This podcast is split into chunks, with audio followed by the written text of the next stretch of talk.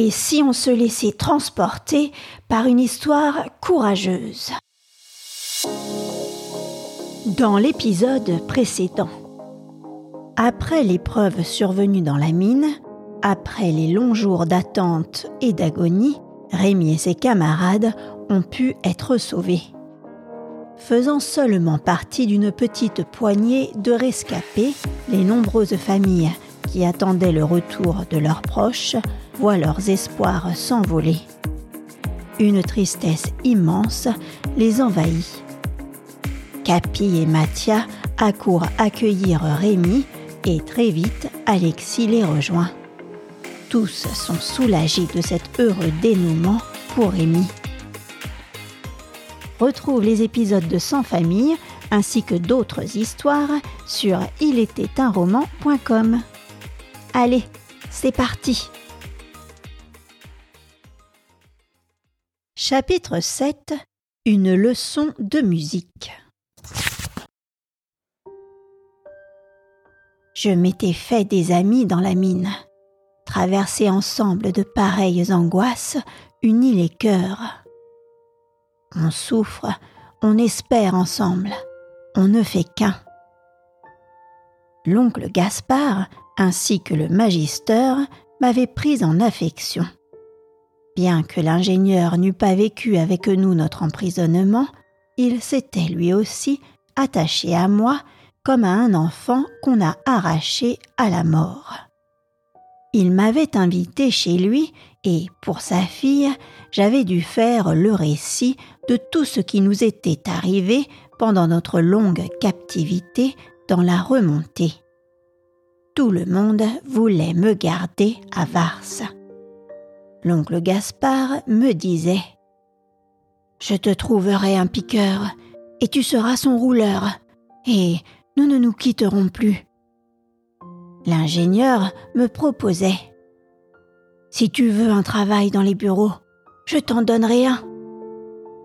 Habité par l'insouciance de ceux qui sont habitués à affronter chaque jour le danger, l'oncle Gaspard trouvait naturel que je retourne dans la mine. Lui-même allait bientôt y redescendre. Mais moi, je n'avais ni son insouciance, ni son courage, et aucune envie de reprendre le métier de rouleur. C'était très beau une mine, très curieux. J'étais heureux d'en avoir vu une. Mais cette expérience fut suffisante pour moi. Rien que de penser à y retourner, fait. Je n'étais pas fait pour le travail sous terre. La vie en plein air, avec le ciel au-dessus de la tête, me convenait mieux. Ce fut ce que j'expliquai à l'oncle Gaspard et au magister. L'un fut surpris et l'autre peiné de mon manque d'intérêt à l'égard du travail des mines. Carouri, que j'avais croisé, me lança même que j'étais un lâche. Avec l'ingénieur, je ne pouvais pas répondre que je ne voulais plus travailler sous terre, puisqu'il m'offrait un travail dans ses bureaux. Je préférais lui confier la vérité. Compréhensif, il me dit Tu aimes la vie en plein air, l'aventure et la liberté. Je n'ai pas le droit de te contrarier, mon garçon. Suis ton chemin.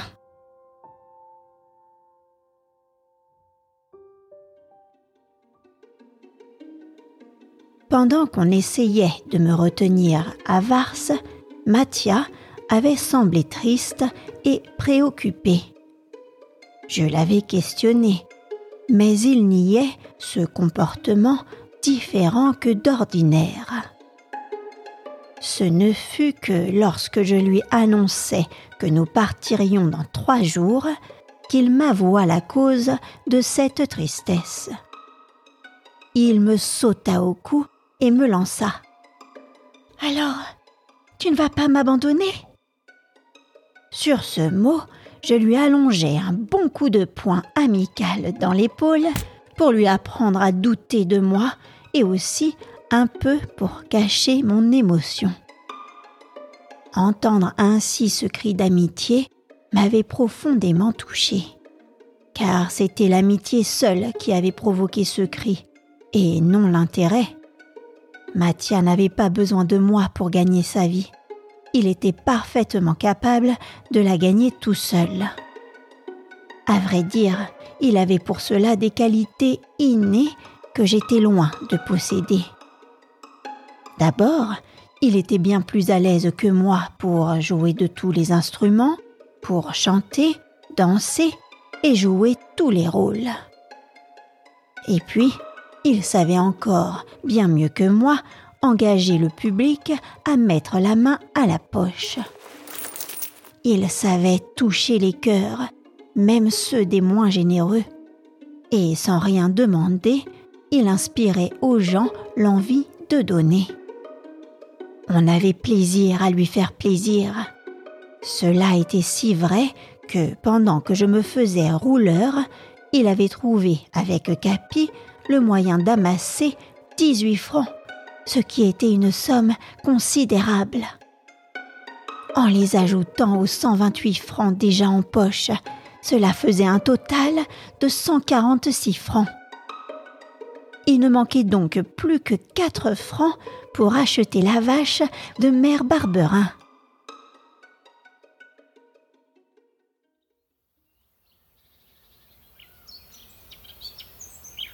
Bien que je ne voulusse plus travailler aux mines, ce ne fut pas sans chagrin que je quittai Vars. Quitter Alexis, l'oncle Gaspard et le magister me chagrinait. Mais me séparer de ceux que j'aimais et qui m'aimaient était ma destinée. En avant. La harpe sur l'épaule et le sac au dos, nous reprîmes les grands chemins avec Capi joyeux se roulant dans la poussière. Entouré du bon soleil et des beaux arbres, je me sentais heureux de pouvoir de nouveau frapper la route du pied. Avant notre départ, Mathia et moi avions longuement discuté de notre itinéraire. Désormais, il savait lire sur les cartes. En mon absence et pendant son excursion, Mathia avait fait la rencontre d'un montreur d'ours qui se produisait en spectacle dans les villes d'eau, car on y gagnait de l'argent, affirma-t-il. Mathia, trouvant que 150 francs pour acheter une vache n'était pas assez, retint cette formidable idée. Il pensa que plus nous aurions d'argent, plus la vache serait belle. Plus la vache serait belle, plus Mère Barberin serait contente. Et plus Mère Barberin serait contente, plus nous serions heureux. La décision fut prise, nous ferons un détour par ces villes avant de nous rendre à Chavanon en passant par Ussel. Notre périple redémarra et nous nous dirigeâmes vers Clermont.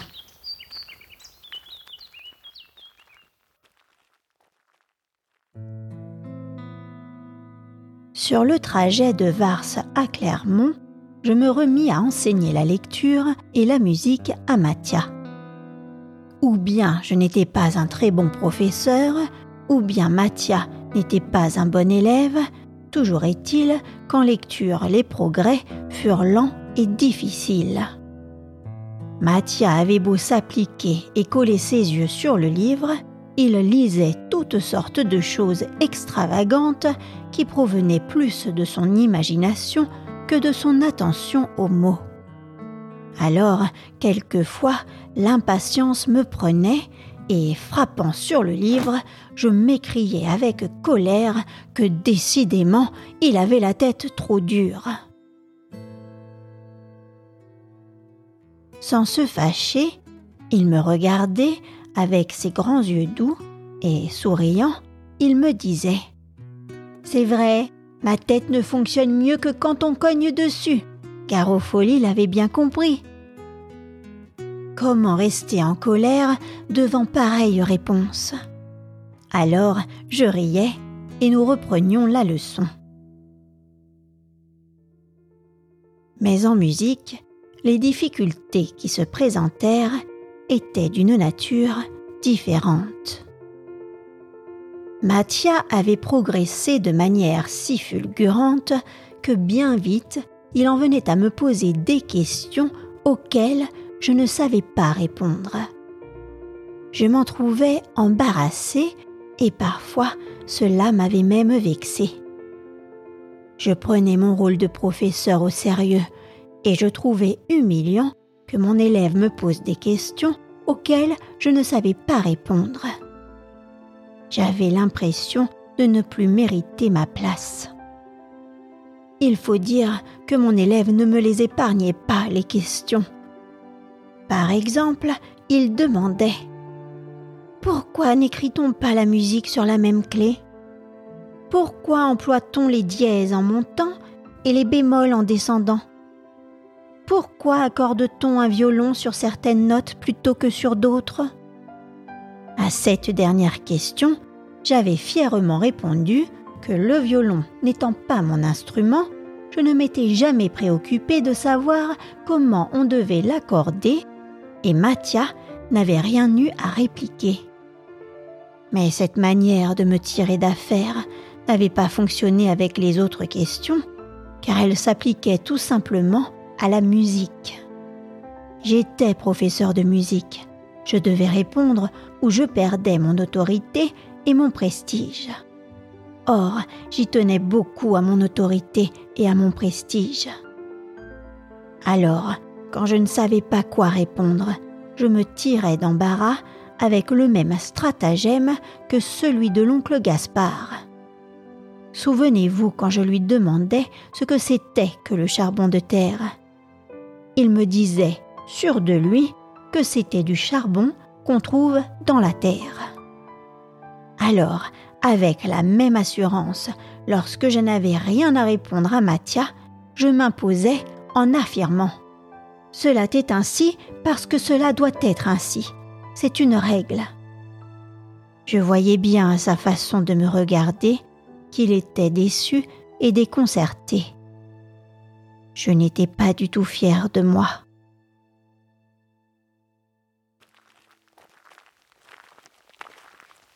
Il y avait trois jours que nous avions quitté Vars lorsque Mathia me posa une question dont justement je ne connaissais pas la réponse et à laquelle je répondis avec assurance parce que cela est.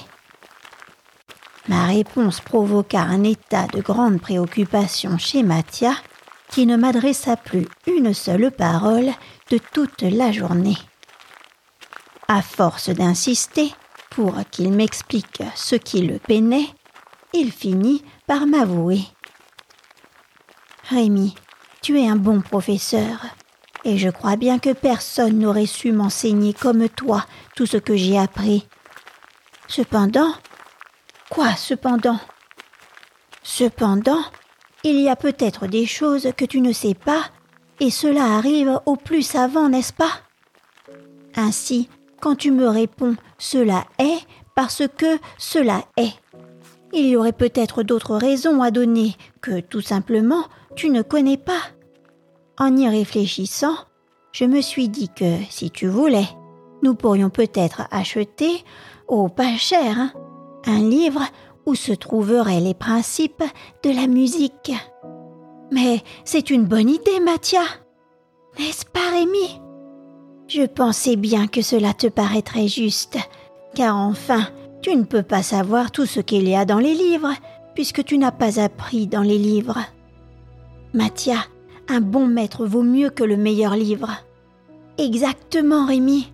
Et justement, je me disais aussi, si tu voulais, j'irais demander une leçon à un vrai maître, une seule.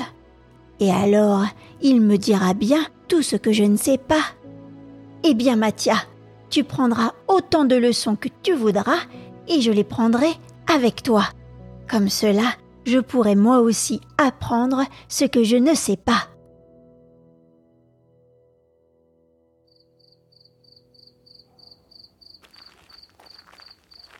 Le vrai maître qu'il nous fallait, ce n'était pas un musicien de village, mais un artiste, un grand artiste, comme on en trouve seulement dans les villes importantes.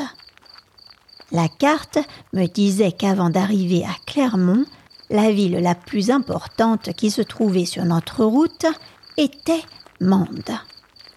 Il fut donc décidé que ce serait à Mende que nous ferions la grosse dépense d'une leçon de musique.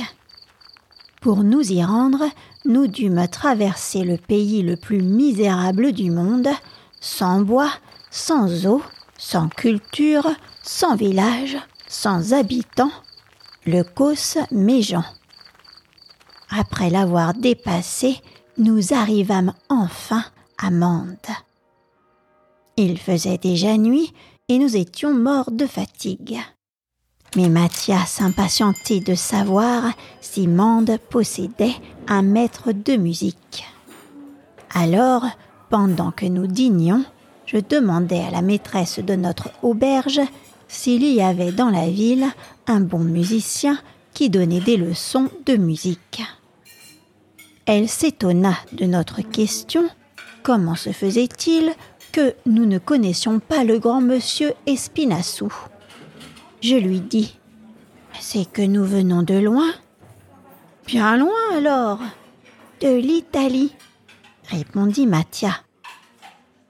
Alors son étonnement se dissipa et ne nous considérant plus comme des gens mal éduqués, elle accepta de répondre à nos questions. Les yeux de mon associé s'illuminèrent. Monsieur Espinassou allait répondre haut la main à toutes ces questions. Mais une crainte me vint.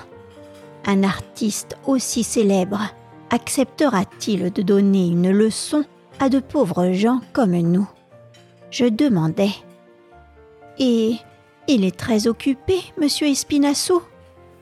Oh oui, il est très occupé. Comment pourrait-il en être autrement? Croyez-vous qu'il voudra nous recevoir demain matin? Bien sûr. Quand on a de l'argent dans la poche, il reçoit tout le monde. Comme justement nous entendions payer notre cours de musique, nous fûmes rassurés et, avant de nous endormir, nous nous mîmes d'accord sur toutes les questions que nous poserions le lendemain à cet illustre professeur.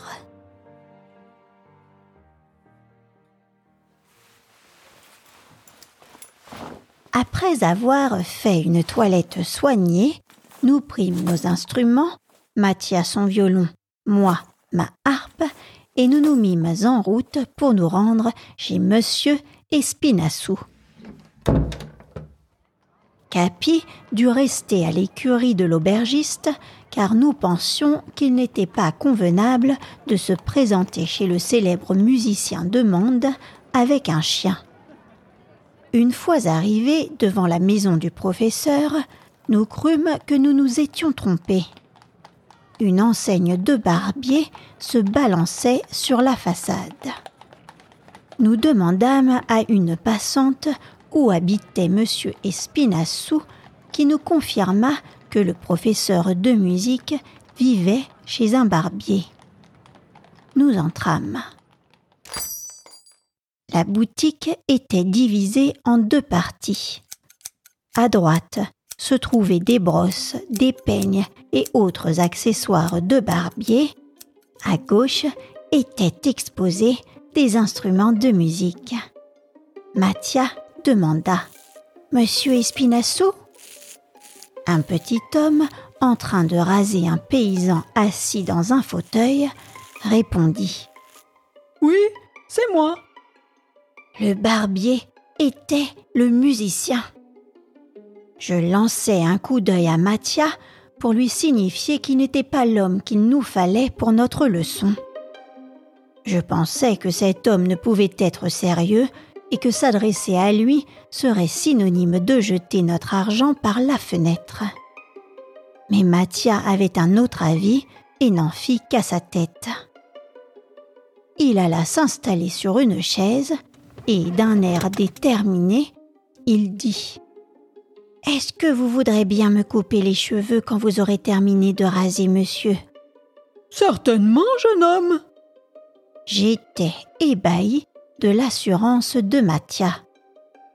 Il me lança un coup d'œil à la dérobée, comme pour me dire d'attendre avant de me fâcher. Et Spinassou eut enfin fini de raser son paysan, et la serviette à la main, il vint pour couper les cheveux de Mathia.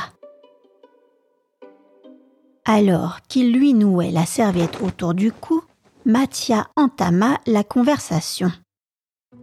Monsieur, nous avons eu une discussion, mon camarade et moi, et comme nous savons que vous êtes un célèbre musicien, nous pensons que vous voudrez bien nous donner votre avis sur ce qui nous embarrasse. Dites, dites un peu ce qui vous embarrasse, jeunes gens. Je compris les intentions de Mathia. D'abord, il voulait voir si ce barbier musicien était capable de répondre à ses questions puis au cas où ses réponses seraient satisfaisantes, il voulait se faire donner sa leçon de musique, mais pour le prix d'une coupe de cheveux. Décidément, Mathia était malin. Il demanda Pourquoi accorde-t-on un violon sur certaines notes et pas sur d'autres? Je crus que le barbier allait faire une réponse dans le genre des miennes, et je riais déjà tout bas quand il prit la parole. La seconde corde, à gauche de l'instrument, devant donner le La au diapason normal, les autres cordes doivent être accordées de façon à donner les notes de quinte en quinte, c'est-à-dire Sol, quatrième corde, Ré, troisième corde, La, deuxième corde, Mi, première corde ou chanterelle. Ce ne fut pas moi qui ris, mais Mathia. Se moquait-il de ma tête ébahie ou était-il heureux de savoir ce qu'il avait voulu apprendre? Quant à moi, je restais déconcerté face à ce barbier qui, tout en faisant claquer ses ciseaux, débitait ce petit discours prodigieux. Tant que dura la coupe de ses cheveux, Mathia enchaînait les questions. Pour toutes, le barbier répondit avec la même facilité que pour celle du violon. Mais après un moment, il comprit les intentions qui nous avaient menés à le rencontrer. Alors, il se mit à rire aux éclats et nous dit Vous êtes de bons petits gamins et vous êtes drôles. Puis, il voulut que Mathia lui joue un morceau. Mathia prit son violon et exécuta une valse. Et tu joues ainsi, sans connaître une note de musique s'écriait le barbier en claquant des mains et en tutoyant Mathia comme s'il le connaissait depuis longtemps. Son morceau de violon terminé, Mathia prit une clarinette et lança. Je joue aussi de la clarinette et du cornet à piston. Et Spinassou s'écria Allons, joue Et Mathia joua ainsi un morceau avec chacun de ses instruments. Et Spinassou s'exclamait Ce gamin est un prodige si tu veux rester avec moi, je ferai de toi un grand musicien. Tu entends? Un grand musicien. Le matin, tu raseras les messieurs avec moi, et tout le reste de la journée, je te ferai travailler. Ne crois pas que je suis un maître incapable de t'instruire parce que je suis barbier. Il faut bien gagner sa vie. En entendant ces paroles, je regardai Mathia en le fixant. Qu'allait-il répondre? Étais-je sur le point de perdre mon ami, mon camarade, mon frère? Mon cœur se serra. Mais je lui dis d'une voix émue Mathia, ne pense qu'à toi. Mais il vint vivement à moi et me prit la main. Rémi, quittez mon ami. Je ne pourrai jamais. Je vous remercie, monsieur. Et Spinassou insista en disant que quand Mathia aurait fait sa première éducation, on trouverait le moyen de l'envoyer à Toulouse, puis à Paris au conservatoire. Mais Mathia répondit encore une fois. Quitter Rémi, jamais. Et Spinassou lui dit alors. Eh bien, gamin, je veux faire quelque chose pour toi. Je veux te donner un livre dans lequel tu apprendras ce que tu ignores. Et il tira d'un tiroir un livre qui avait pour titre Théorie de la musique. Il était bien vieux, bien usé, mais cela n'avait aucune importance. Espinassou écrivit sur la première page. Offert à l'enfant qui, devenu un artiste, se souviendra du barbier de Mende.